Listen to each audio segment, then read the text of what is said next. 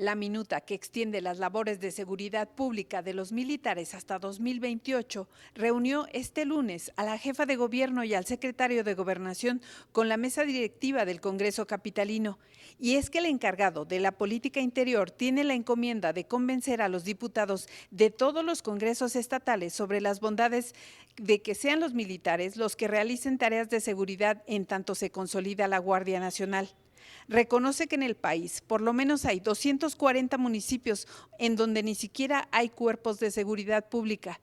Se abandonó la responsabilidad de los gobiernos estatales y municipales a tal grado de que hay municipios que o no tienen policía o entregaron la policía municipal a, este, a la delincuencia organizada elogió el trabajo de Sheinbaum en materia de seguridad pública y aunque ambos son señalados como posibles candidatos de Morena para 2024, aseguraron que por el momento solo hay unidad en pro de todos los mexicanos.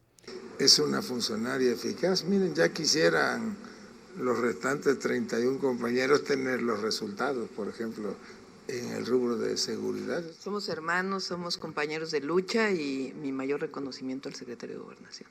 Ambos coincidieron que no se trata de una militarización, sino de emprender una búsqueda por la paz. A diferencia del sexenio de Calderón, en donde lo que se declaró fue la guerra con esa palabra, en el país lo que hoy se busca desde la Presidencia de la República es la construcción de la paz. En las imágenes, Aldo Reyes y Julio César Reyes, Laura Cardoso Tierra, Fórmula Noticias.